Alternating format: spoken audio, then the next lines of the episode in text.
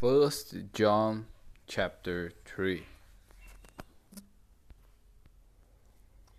See what great love the Father has lavished on us that we should be called children of God.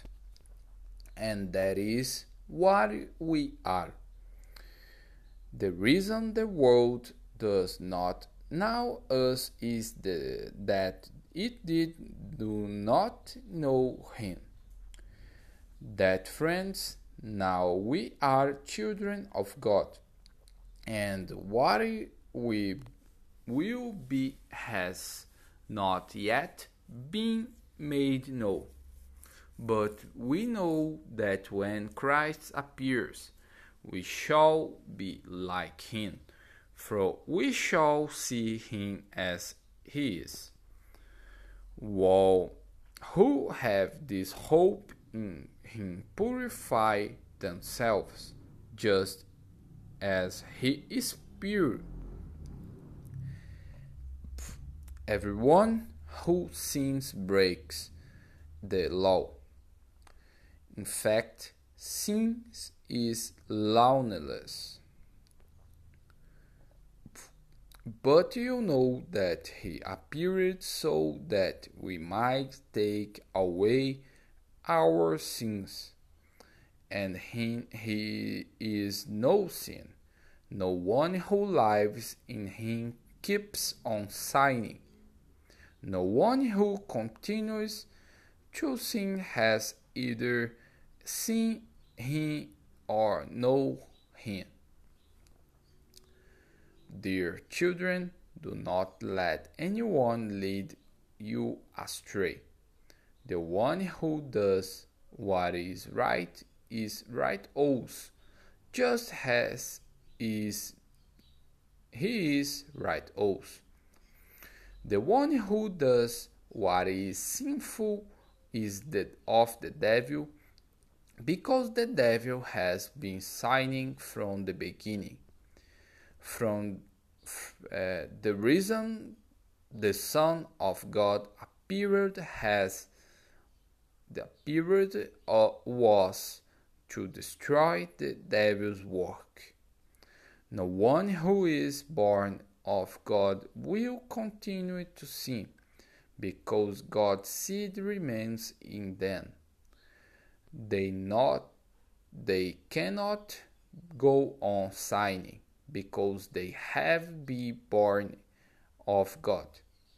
This is how we know who the children of God are and who the children of the devil are.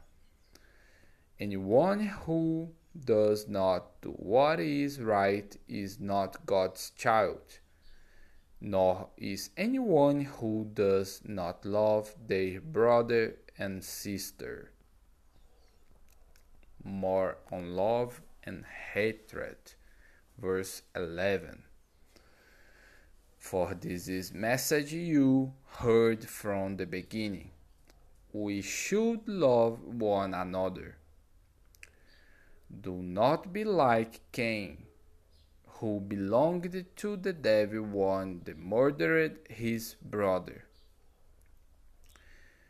And why did he murder him? Because his own actions actions were evil and his brothers were right also. Do not be surprised my brothers and sisters, with world hates you. We know that we have passed from death to life because we love each other. Anyone who does love anyone who does not love remains in death. Anyone who hates a brother or sisters sister is a murderer. And you know that no murderer has eternal life residing in him. This is how we know that love is. Jesus Christ laid down his life for us, and we ought to lay down our lives for our brothers and sisters. If anyone has material possessions and sees a brother or sister in need but has no pity on them, how can the love of God be in that person? Dear children, let us not love with words or speech, but with actions in the truth and in truth.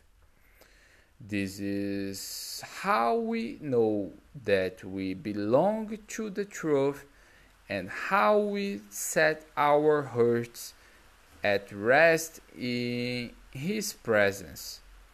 With our hearts condemn us, we know that God is greater than our hurts, and we know knows everything. Dear friends, with our hurts do not condemn us. We have confidence before God and receive from Him anything we ask, because we keep His commands and do what pleases Him. And this is his command to believe in the name of his Son, Jesus Christ, and to love one another as we command us. The one who keeps God's commands lives in him, and he in them. And this is and this is how we know that we lives in us. We know it uh, by the Spirit that gave us.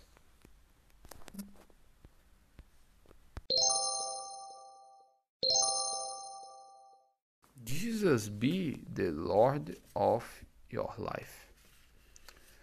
Leste Lehar.